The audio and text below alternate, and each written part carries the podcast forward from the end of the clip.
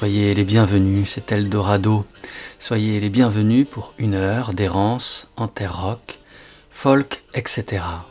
Elles sont les enfants du punk. Elles sont les enfants de cette année 1976 où à Londres tout semblait possible, où la liberté et l'aventure étaient les seuls mots qui valaient. Elles sont les Raincoats, groupe qui s'organise autour de trois musiciennes. La guitariste et chanteuse Anna da Silva rencontre Gina Birch au Hansey College of Arts dans le nord de Londres. Elle décide, comme cela se faisait alors, de manière absolument intuitive et décomplexée, de fonder un groupe. Gina, qui n'a jamais joué d'un instrument, choisit la basse, qui a le mérite de coûter moins cher que la batterie. Après deux années de jeu, de rencontres, d'expérimentation, elle s'associe à une troisième musicienne, professionnelle, celle-ci, la violoniste de formation classique Vicky Aspinall.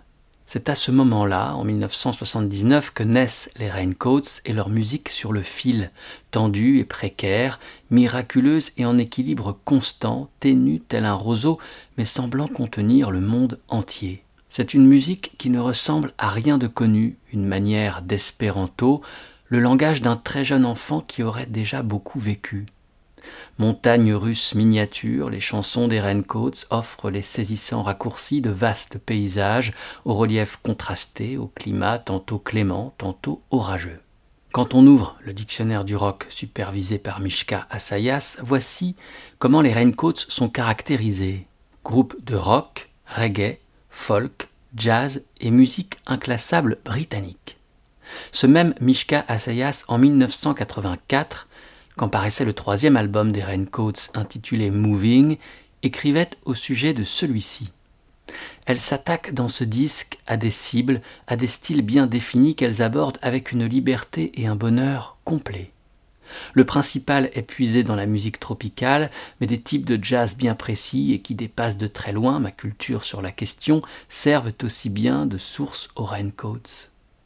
Ce type d'inspiration n'est pas neuf, mais le groupe s'y singularise pour plusieurs raisons.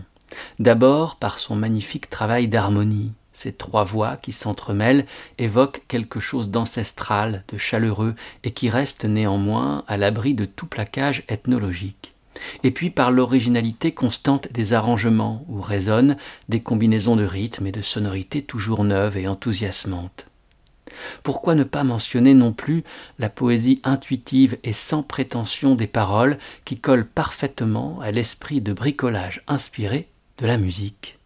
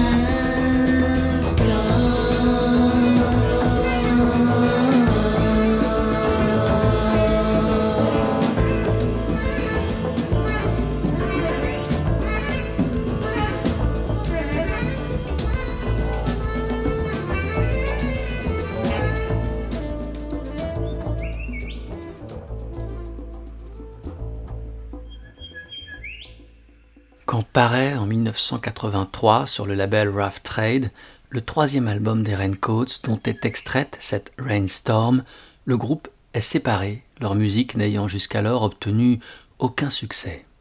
Il faudra attendre dix années pour entendre à nouveau les Raincoats. Kurt Cobain, immense fan du groupe, demande à son label Jeffen de rééditer les disques des Raincoats et invite le groupe à assurer en 1994 les premières parties de la tournée européenne de Nirvana. Mais Cobain met fin à ses jours avant que ce projet ne se réalise. Le groupe Sonic Youth, alors compagnon de Nirvana sur le label Jeffen, voient eux aussi une grande admiration aux Raincoats, concrétiseront le retour sur scène du groupe. Le batteur de Sonic Youth, Steve Shelley, intègre le trio à l'occasion d'une tournée organisée en 1994 dans le circuit alternatif américain. C'est peut-être la chanteuse et bassiste de Sonic Youth, Kim Gordon, qui a le mieux résumé l'art si singulier des musiciennes de The Raincoats. Elles avaient l'apparence de personnes ordinaires créant une musique extraordinaire. Demeurons à présent auprès de Kim Gordon et de son prolongement de l'art de créer des chansons extraordinaires.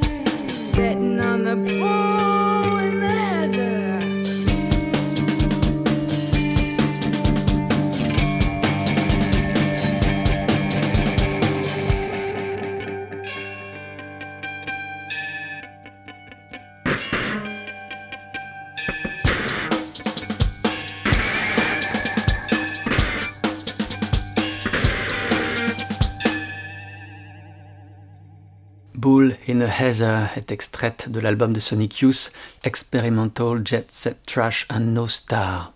Inspirée à Kim Gordon et Thurston Moore, les auteurs de la chanson, par leur ami Bob Nastanovich du groupe Pavement, elle signe un certain retour à l'expérimentation. Dans son livre Sonic Youth, paru aux éditions Le Mot et le Reste, Mathieu Thibault se penche sur ce titre qui ouvre le disque. Le choix de la chanson comme single résume le virage underground Sonic Youth. Elle prend le contre-pied total des singles de Dirty, où les refrains résolvaient avec énergie l'attente des couplets. Cette fois, le groupe crée un anticlimax à partir d'un riff joué en harmonique derrière le chevalet par Moore et d'une déclamation de Gordon. Sa performance haletante et les obsédants contrepoints des guitares assombrissent progressivement le groove des couplets. Les frottements de basse au médiator illustrent la tension constante de la chanson qui parvient à marier malaise et immédiateté pop. Cette dangereuse rêverie, servie par une interprétation d'une rare douceur, éclate lors d'un pont très court, le temps d'un Oh I Love You à la folie contenue. Comme l'histoire des Raincoats, l'histoire de Sonic Youth commence dans une école d'art, l'Otis Art Institute de Los Angeles. Kim Gordon, nourri au disque de jazz de son père et au disque de rock de son frère, y rencontre un étudiant charismatique qui lui fait découvrir la musique qui se trame alors à New York, le punk et la balbutiante no wave. Fasciné, Kim décide de partir pour la côte Est. À New York, elle fréquente le milieu artistique d'avant-garde et c'est ainsi qu'elle rencontre Thurston Moore. L'aventure de Sonic peut alors commencer. Cet étudiant charismatique qui avait su allumer l'étincelle en Gordon s'appelle Michael Gira. Dès 1982, il fonde lui aussi son propre groupe qu'il intitule Swans.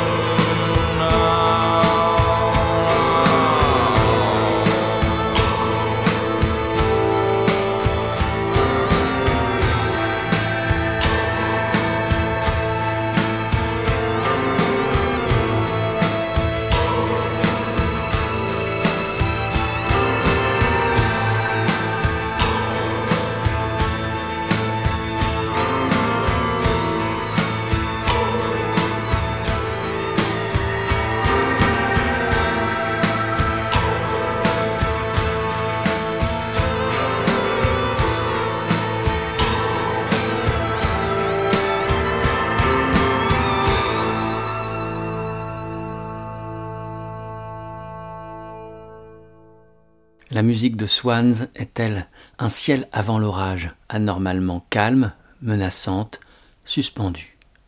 L'âme du groupe, Michael Gira, a déjà vécu mille vies quand il initie le groupe au début des années 80. Avant l'âge de 18 ans, Gira s'est drogué, a fugué, a dealé, a volé, a fait la manche, a été incarcéré, s'est exilé un an en Israël. De retour aux États-Unis, il découvre le punk et cette musique sera sa planche de salut. Il fonde le fanzine No, qui se fait l'écho des mouvements punk et no wave, et part pour New York pour vivre une vie de musicien. Il se lie avec le musicien expérimental Glenn Branca qui le prend sous son aile. C'est en 1982 qu'il fonde son groupe Swans.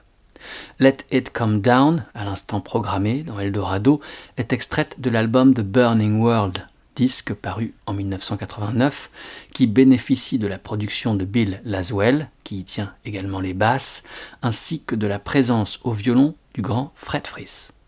C'est un des plus beaux enregistrements de Swans, emblématique de la manière de Gira, toute de menaces et de délicatesse mêlées.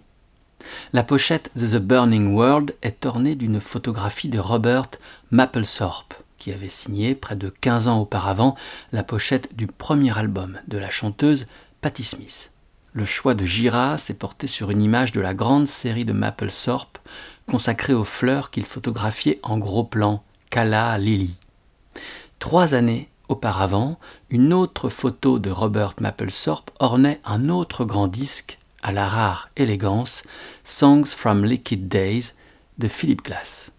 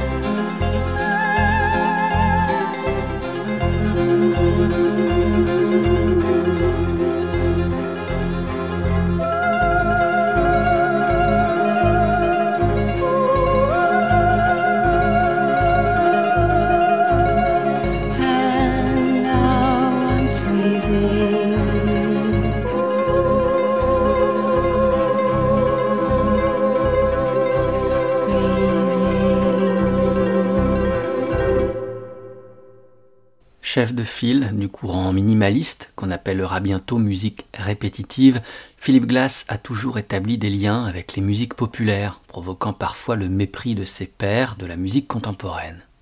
Mais Glass traquait avant tout concept la beauté mélodique.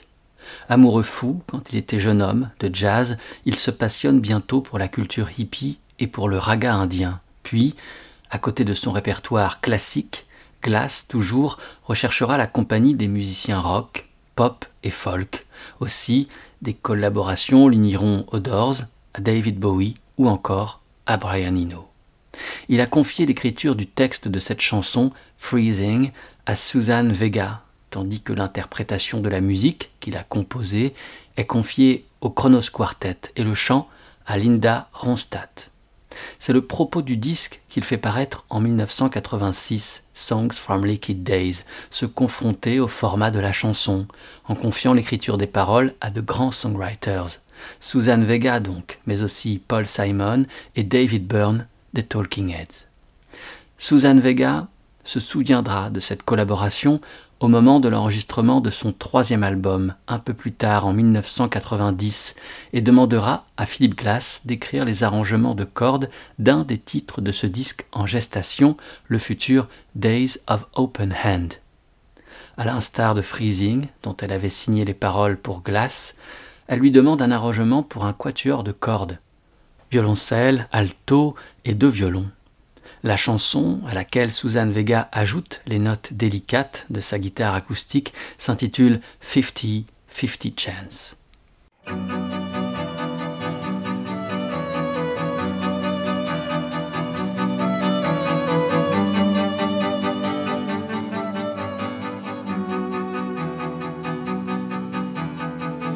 Fifty-fifty chance, the doctor said in the cardiac room as she's lying in bed.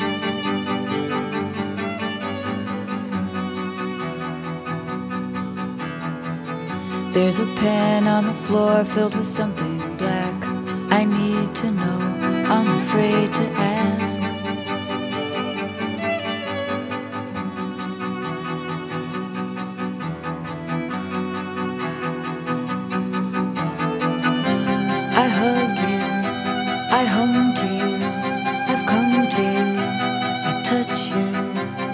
Tell you, I love you, sing to you.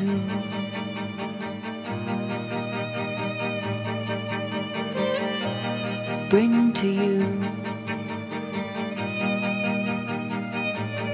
anything.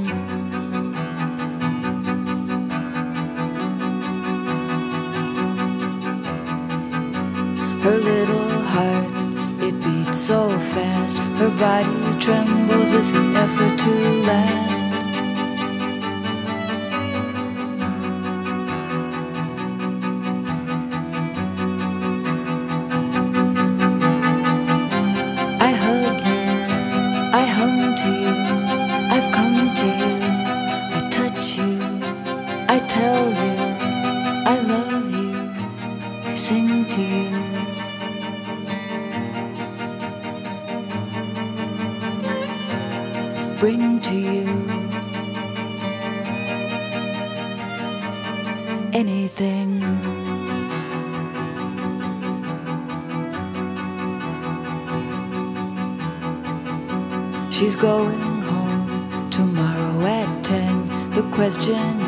Will she try it again?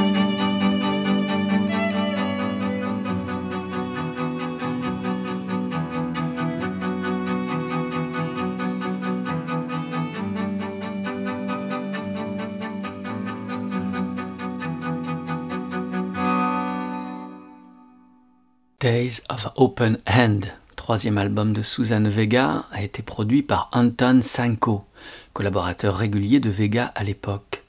Nous parlons là de la fin des années 80. Les fameuses notes de clavier qui ouvrent le succès de Suzanne Vega, Luca, c'est lui, Anton Sanko, qui les joue. Si Suzanne Vega sut se souvenir de l'arrangement pour quatuor à cordes écrit par Philip Glass quand elle s'attaqua à l'enregistrement dans son album Days of Open Hand, et en particulier de la chanson 50-50 Chance, alors Anton Sanko avait peut-être ce titre de Vega en tête quand il se pencha sur la réalisation du deuxième disque du poète et chanteur Jim Carroll, Pools of Mercury, qui devrait paraître en 1998 alternant chansons de facture punk rock assez classiques et déclamations de poèmes sur des formats courts et musicalement plus expérimentaux, ce disque est une grande réussite. Pour la mise en musique du poème My Runes, dans lequel Carol revient sur les deux traits marquants de son existence intense, la destruction et l'indépendance, Anton Sanko écrit donc un arrangement de cordes qui offre au poème de Jim dit de savoir étranglé, d'une sincérité et d'une urgence totale, le plus bel écrin qui soit.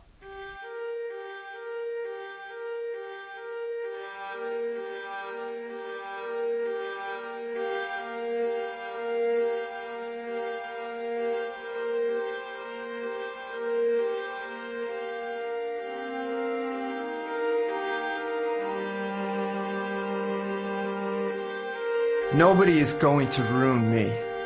If I have to, I will ruin myself.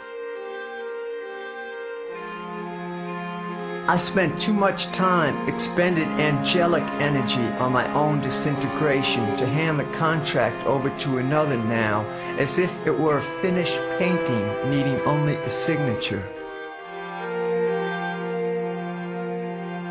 You are not going to get to me. You are never going to be with me as once was. There will always be the poem. I will climb on top of it and come in and out of time, cocking my head to the side slightly as I finish shaking, melting then into its body. Its soft skin is not a lie. I'm glad you are at peace, but everything you know leads to ruins. It's a neat trick, my body rising above the city, watching the boroughs recede into blots of pumice and amber, amethyst. It's a harder trick, turning love that's lost in betrayal into something beside bitterness, into anything beside this rage. Du poète et chanteur Jim Carroll. François Gorin, sur son site Les Disques Rayés, écrit ces quelques lignes. À peine sorti d'une adolescence entre seringues, passe dans les bas-fonds de Manhattan et rebond sous les paniers de basket, Jim Carroll jetait sa vie dans des vers publiés dès 1967. Il traîne dans la clique de Andy Warhol, partage un appartement avec Robert Mapplethorpe et Patti Smith, sa grande sœur. The Basketball Diaries en fait une sorte de Rimbaud moitié Burroughs. Il y raconte son addiction à l'héroïne.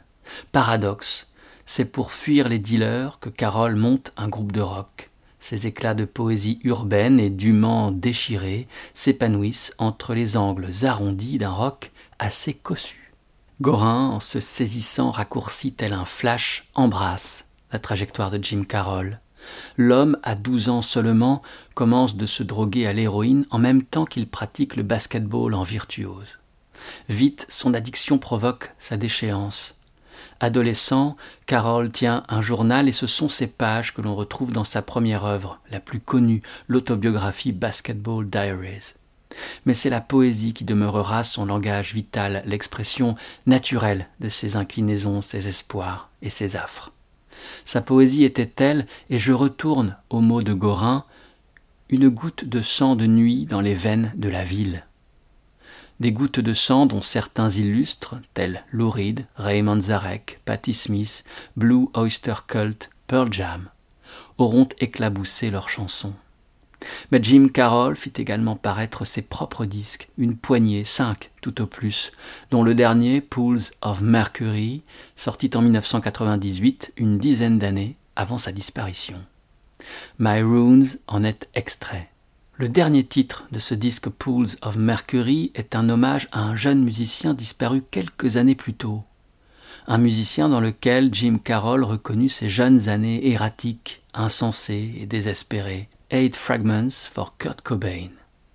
Quelques jours après le décès, à l'âge de 27 ans, du chanteur de Nirvana, Jim écrit ce long poème, dont voici une imparfaite traduction du septième fragment. Mais Kurt, l'idée que tu n'écrirais plus alors une autre chanson, une autre ligne fébrile ou un autre riff, ne t'y a pas fait penser à deux fois? Voilà ce que je ne comprends pas. Parce que pour ma part, c'est ce qui m'a tenu en vie et m'a guéri de toutes mes blessures.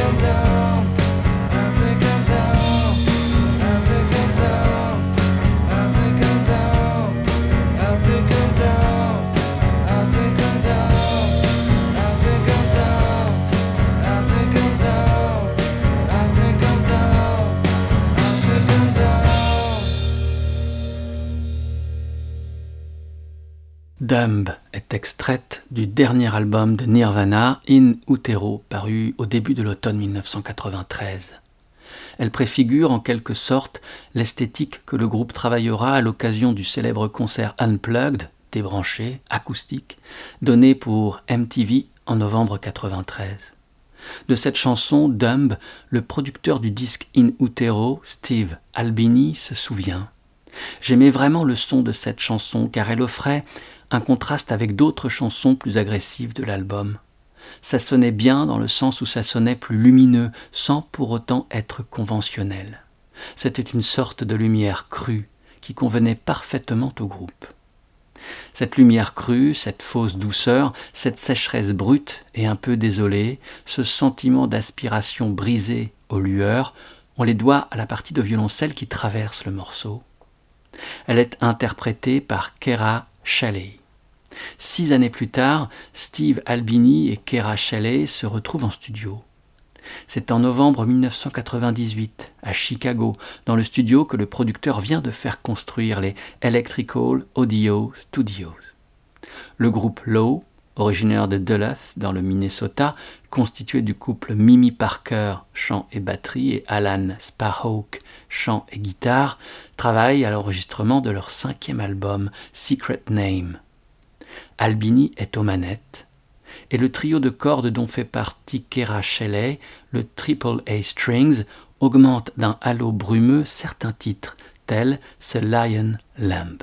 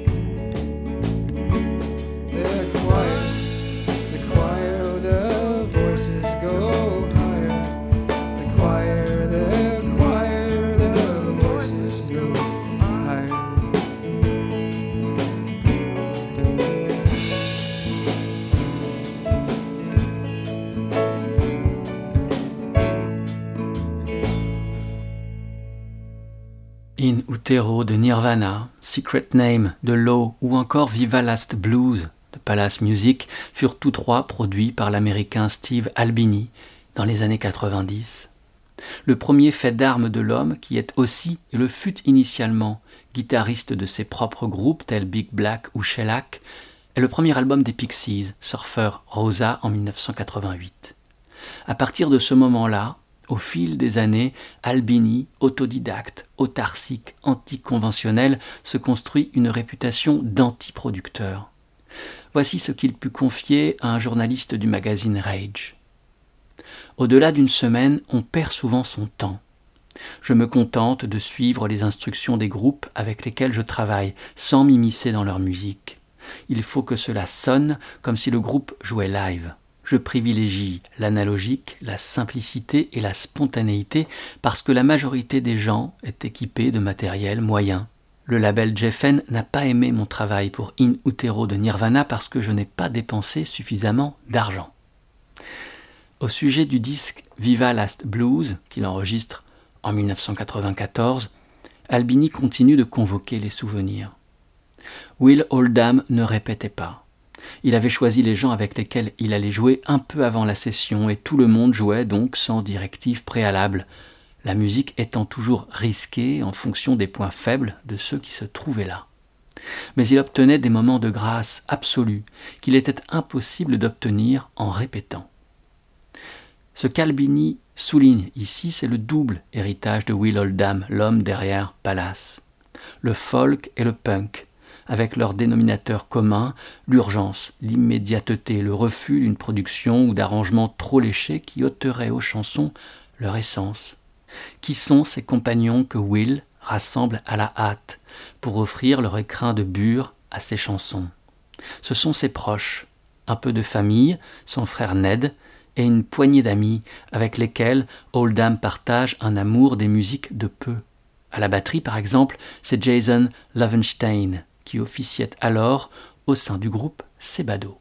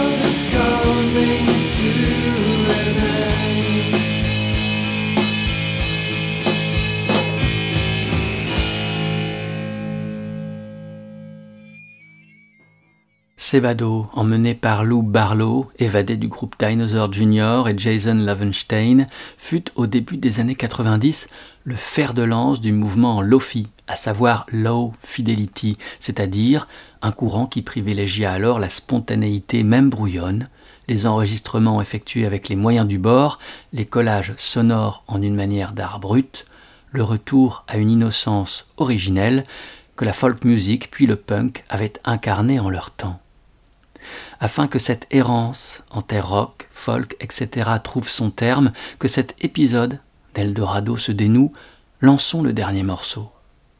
Ce sera We Dance de la formation californienne Pavement, l'autre groupe fondateur, peut-être, du mouvement Lofi.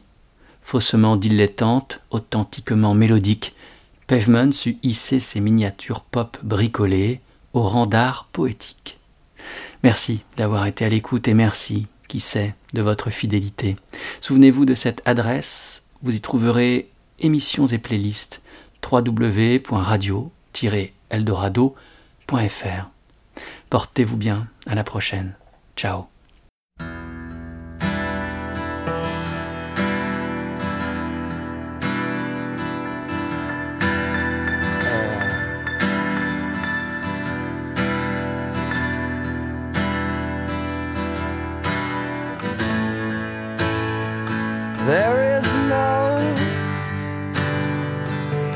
Castration fear.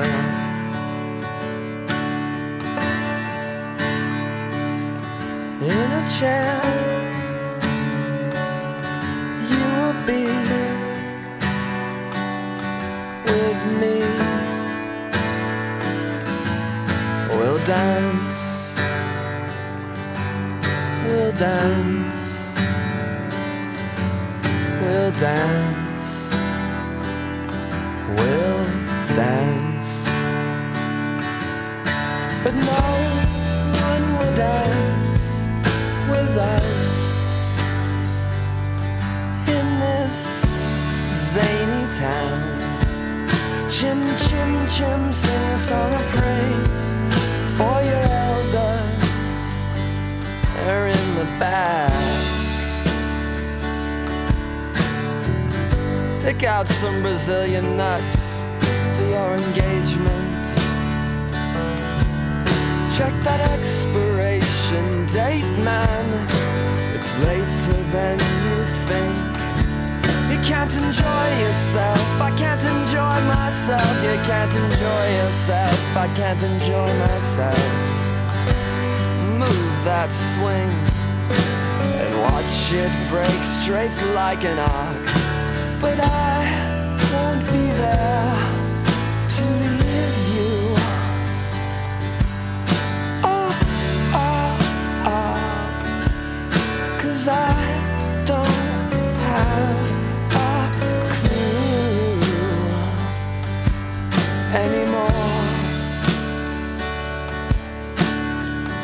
Maybe we could dance.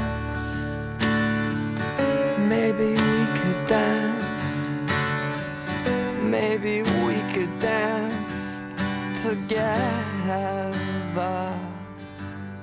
Together.